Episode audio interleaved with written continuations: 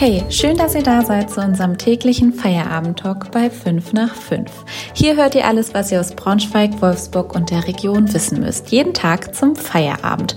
Heute ist Dienstag, der 23. Mai. Ich bin Celine und das sind die Themen von heute.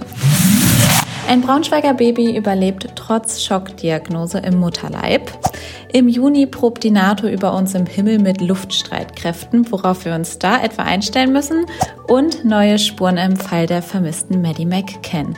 Das Bundeskriminalamt ist am Stausee in Portugal im Einsatz. Wir haben heute eine richtig krasse Geschichte. Ja, irgendwie bedeutet Elternsein ja dann anscheinend doch auch immer Sorge um das eigene Kind zu haben. Oft fängt das schon im Mutterleib an, wenn die Babys noch ganz, ganz kleine Krümelchen sind. So ging es im letzten Jahr auch Nicole Reinecke-Wegner aus Braunschweig. Denn noch im Mutterleib erhielt ihre Tochter eine richtig krasse Diagnose. Am Hals des Ungeborenen war ein rasch wachsender Keimzelltumor und drohte, ihm die lebenswichtigen Versorgungskanäle abzudrücken. Unsere Reporterin Eva Nick hat sich mit der Familie getroffen. Es geht um eine Familie aus Braunschweig. Ähm, die Mutter Nicole, die ist vor ungefähr zwei Jahren schwanger geworden und ungefähr nach der Hälfte der Schwangerschaft bekam sie dann einen auffälligen Befund. Und es stellte sich dann heraus, dass ihr Baby einen Tumor am Hals entwickelt hatte, der auch ziemlich schnell wuchs ähm, und potenziell lebensbedrohlich war. Und sie stand dann vor der Entscheidung, behalte ich das Kind oder nicht? Ähm, sie hat sich dafür entschieden, hat wirklich alles in Bewegung gesetzt, ähm, um ihr Baby retten zu können. Und jetzt ist Luisa ein Jahr alt, gesund und munter. Wie bist du überhaupt auf die Familie aufmerksam geworden und wie hast du dich während des Interviews gefühlt? Ja, also die Mutter Nicole, die ist auf uns zugekommen, die hat uns eine Mail geschrieben ähm, und wollte ihre Geschichte erzählen. Und ich bin da erstmal richtig unbedarft drangegangen, habe gesagt, ja, dann komm doch vorbei, wir treffen uns, erzähl doch mal.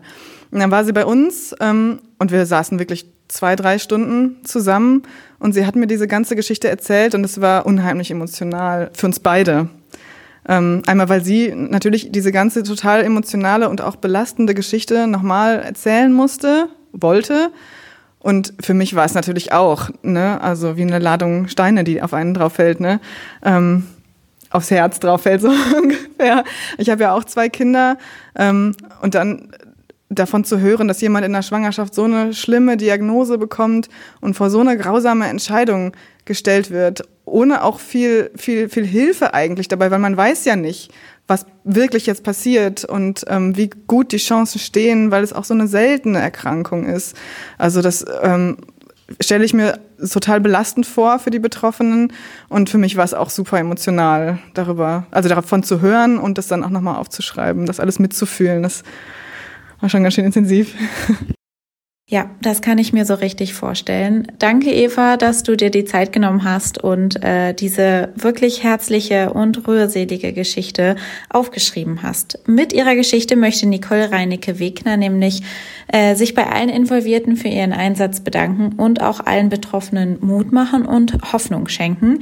Deswegen hat sie sich auch bei uns bei der Zeitung gemeldet. Die ganze rührende Geschichte lest ihr bei uns auf der Seite. Den Link findet ihr wie immer in den Show Notes. Schon mal was von Air Defender 2023 gehört? Ich bis dato nicht. Bis zu 10.000 Teilnehmer aus 25 Nationen üben dann mit 220 Flugzeugen Luftoperationen im europäischen Luftraum. Und das soll in diesem Jahr vom 12. bis 23. Juni auch in und über Niedersachsen stattfinden. Geplant war dieses Training schon vor dem Krieg in der Ukraine. Jetzt könnte man sich vielleicht denken, oh Mann, das wird bestimmt richtig, richtig laut, wenn dann ständig Jets über meinen Garten lang donnern. Aber nein, zumindest sagt das die Bundeswehr. Die Niedersachsen müssen sich demnach wohl nicht auf irgendwelche Belästigungen gefasst machen. Na, Hoffentlich. Denn es wird keine Flüge am Wochenende geben und nachts wird auch nicht geflogen. Auch zivile Flüge werden nicht ausfallen müssen. Fest steht, die NATO ist ein absolut defensives Bündnis, das aber im Falle eines Angriffs sich verteidigen muss. Um das auch zu können, muss geübt werden. Weitere Infos lest ihr im Artikel. Den Link gibt's in den Show Notes. Ja, aufgeben scheint irgendwie keine Option. Nach 16 Jahren wird immer noch im Fall Maddie McCann ermittelt. Jetzt sind Ermittler wieder an einer heißen Spur dran. Das bestätigt die Braunschweiger Staatsanwaltschaft. Aktuell laufen Untersuchungen in Portugal. Im Einsatz sollen nicht nur Beamte des Bundeskriminalamts sein, sondern auch portugiesische Strafverfolgungsbehörden. Schon gestern, also Montag, hatte die portugiesische Kriminalpolizei gemeldet, dass es sich um eine Suche am Arade-Stausee handeln soll. Dieser ist ungefähr 50 Kilometer von dem Ort entfernt, an dem Maddie vor 16 Jahren verschwunden ist. Viel wissen wir noch nicht, aber wir bleiben selbstverständlich für euch dran und halten euch auf dem Laufenden. Den Link findet ihr wie gewohnt in den Show Notes. Und was heute sonst noch so los war in der Region. In Braunschweig wird eine Büroetage zur Flüchtlingsunterkunft. In der Weststadt sollen 1100 Quadratmeter angemietet werden. Die Flächen liegen im ersten Stock eines Gebäudes in der Kocherstraße 2. So soll dann auch wieder ein wenig Normalität in die Löwenstadt einkehren. Denn Sporthallen, die bislang als Flüchtlingsunterkünfte dienen, sollen dann wieder für Schulen und Sportvereine zur Verfügung stehen. Der genaue Zeitplan steht zwar noch nicht fest, aber man vermutet, dass es Herbst werden könnte, wenn die 148 Flüchtlinge dann in die Kocherstraße ziehen können. Denn jetzt muss erstmal die Büroetage überhaupt umgebaut werden auf Kosten der Stadt. Leichtbauwände werden eingezogen, damit dann in einem ehemaligen Großraumbüro 37 Kabinen für je vier Personen entstehen können. Duschen müssen eingebaut werden, sieben Kleinstküchen sind vorgesehen und auch ein Raum für Waschmaschinen und Trockner. Es ist schon wieder passiert. In großen Teilen Braunschweigs und Teile der Landkreise Wolfenbüttel und Peine gab es am Montag eine Telekom-Störung. Ich finde sowas ja immer super nervig. Da freut man sich nach Feierabend auf die schöne Netflix-Serie und dann fällt das Internet aus. Oder im Homeoffice, das finde ich ja noch viel, viel ärgerlicher. Angaben zur Ursache der Großstörung gibt es vom Netzanbieter Telekom aber bislang keine. Weitere Updates bekommt ihr auf braunschweigerzeitung.de.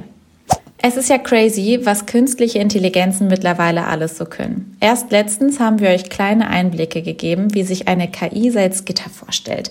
Jetzt haben wir das mal mit Wolfsburg getestet. Entstanden sind dabei teilweise richtig coole Bilder. Ein Riesenfußball oder das Planetarium, man weiß es nicht so wirklich, liegt plötzlich direkt neben einer sehr, sehr großen Straße.